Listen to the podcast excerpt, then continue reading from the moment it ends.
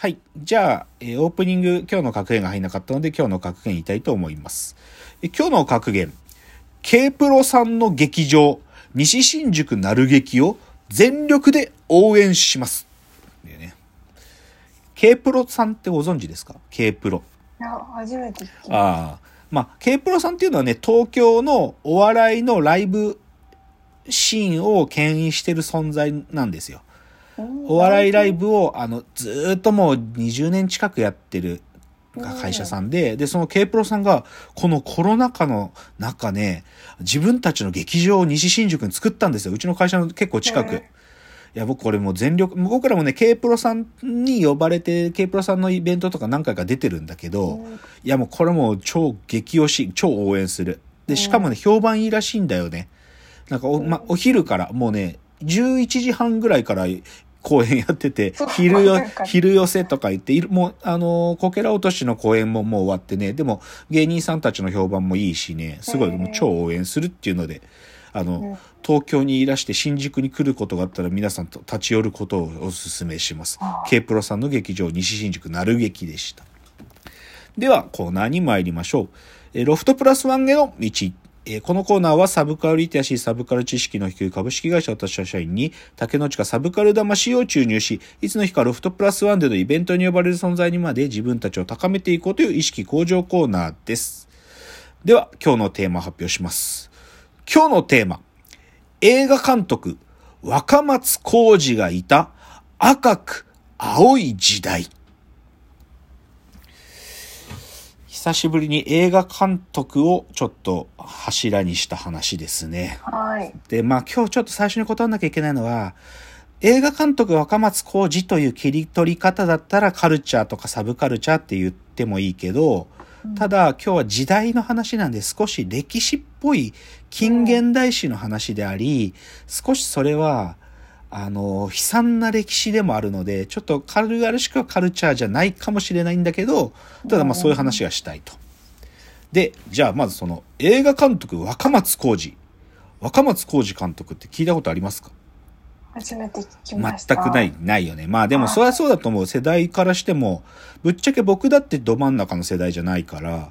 じゃあちょっとその若松浩二監督っていうのがどういう監督かっていうのを簡単に紹介すると、はい。その1936年生まれで、もう実はお亡くなりになった監督なんです。2012年にお亡くなりになった監督。で、あのね、戦後というか、あのー、60年代から70年代にかけて一番こう映画を撮ってた人なんだけど、で、そ、だからその時っていうのは、いわゆる闘争の時代とか、若者たちがこう政治に対してすごくこう、デモ、頻繁にデモが行われていたりっていう、そういう活動の時代だったの。その活動の時代にたくさんの映画を撮って若者たちから圧倒的な支持を受けてたのが、この若松浩二という監督なんだよ。うん、で、本人もすごくこうエキセントリックな人で、もともとね、なんか田舎から出てきて、なんか大工の職人の見習いとか、新聞配達とか、あとね、これ本当にヤクザの下働きなんかをしてたんだよね。してたんだ、本当に。だから、逮捕されてたこともあるらしいんだけど、で、あ、でね、なんかね、チンピラ、まあ自分も喧嘩ふっかけたのかわかんないけど、で、逮捕されて、で、その逮捕されてる時に、ものすごい警察官に、こう、厳しい取り調べっていうかね、こう、虐げられるような態度取られてね、うん。その怒りからね、後に警官を殺す映画を撮ったりするような人なの警官を殺すっていうような話にした警官殺しの映画とかも撮ったりするんだけど、うん。でも、それくらいこうね、劇場化っていうかね、こうん。う、すごい人なのよ。で、で、実際はでも、なんていうのかな、インディー映画というか、そんなに、じゃあ、東宝とか東映とかね、そういう大資本映画メジャーと契約できる監督かっていうと全然そうじゃなくて、もうインディー映画で、しかも彼はピンク映画。いわゆるこう、少し大人が見るエロい映画。はいそういう本当にピンク映画を作って最初は生計を立ててたんですよ。うんてもう本当に低予算で、だけどピンク映画で、だけど、ピ、だからね、でもピンク映画撮らせたら一級品だったの。で、なんかそこになんかすごいメッセージ性みたいなのも含んだピンク映画撮るから、へだから、なんかウィキペディアとか見ると、ピンク映画界の黒沢明とか言われてるんだよ。そう。なんだけど、そっからね、そのピンク映画の中にも、たまに予算に余裕があると、すごい政治的メッセージが含まれてる映画とかドカーンって撮って、それが若者たちに圧倒的に評価されるわけ。で、で、ので、それはでも国内だけじゃなくて、それをだんだんともうし、バレ、存在がバレてきちゃうから、その、いわゆる世界の主要映画祭、ベルリンだとか、モスクワだとか、カンヌとかの映画祭とかに、ほ、多分ね、全部出品してんだよね、彼は、若松浩二は。この世界の主要映画祭の多分、コンプリートしてる監督の数少ない一人なんだよね。うん。だから、そういうふうに、本当に60年代、70年代の若者たちがすごくこう、熱かった時代に、その若者たちに支持される映画を作ってた人っていうのが若松浩二なの。で、なんだけど、僕も、僕はでも誕生年は1981年なんで、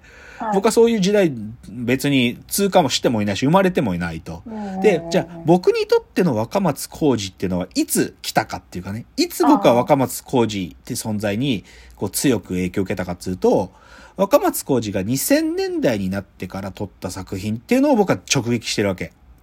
で、今ここに2000年代の若松浩二が撮った5つの作品書いてるんですけど、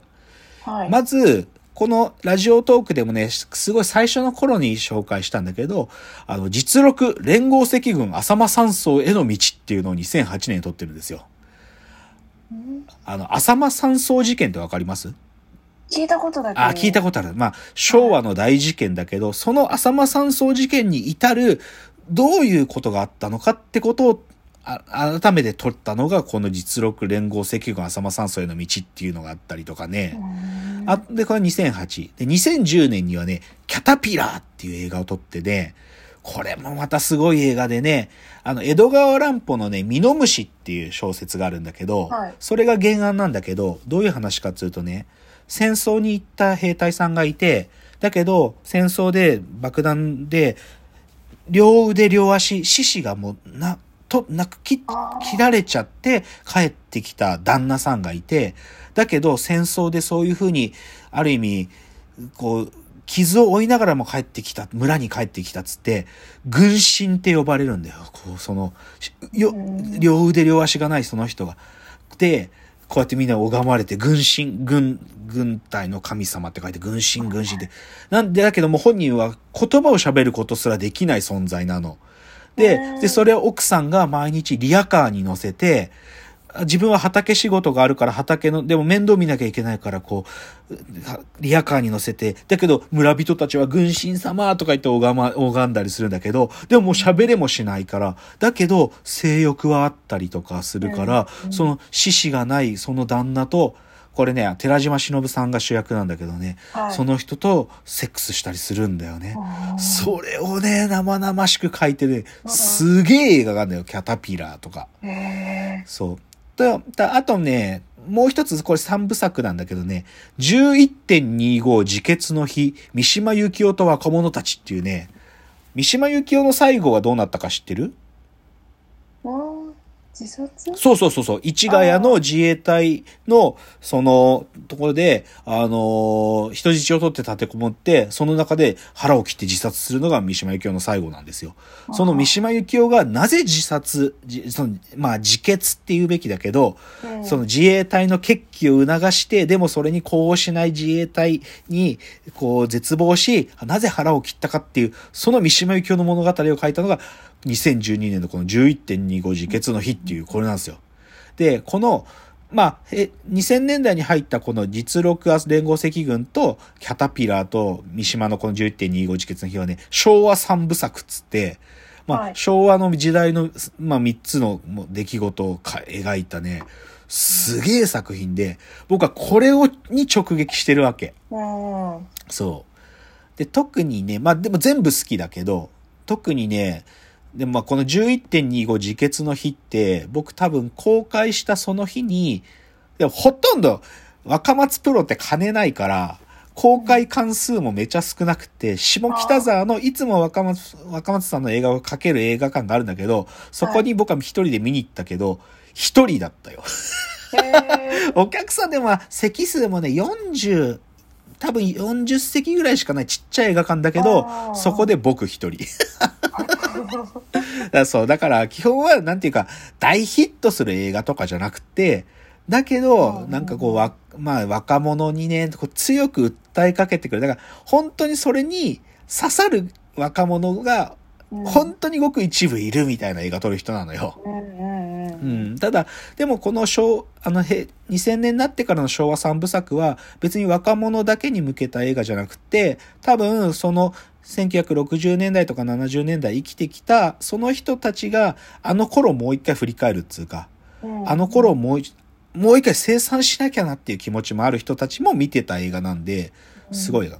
だから言っちゃえば、でもここでわかるけど、若松さんはやっぱり黄金期は60年代、70年代だったので、最後の晩年の2000年代に撮ってた映画も、ある意味その60年代、70年代を、まあ、30年時を経ってもう一回映画にするぞっていう形で撮った人だから、まあ、つくづくやっぱりその60年代、70年代の人なのよ、若松浩二という人は。で、僕からするとその時代は、まあ、政治的には赤い時代で、かつ若者たちの時代なんで青い時代だと僕は思っていて、うんだからその赤く青い時代を取った若松浩二というのが今日の話の中心にありながら、でもその時代は一体どういう時代だったかってことをちょっとご紹介というか、皆さんと振り返ろうというのが今日の趣旨です。では次のチャプター参ります。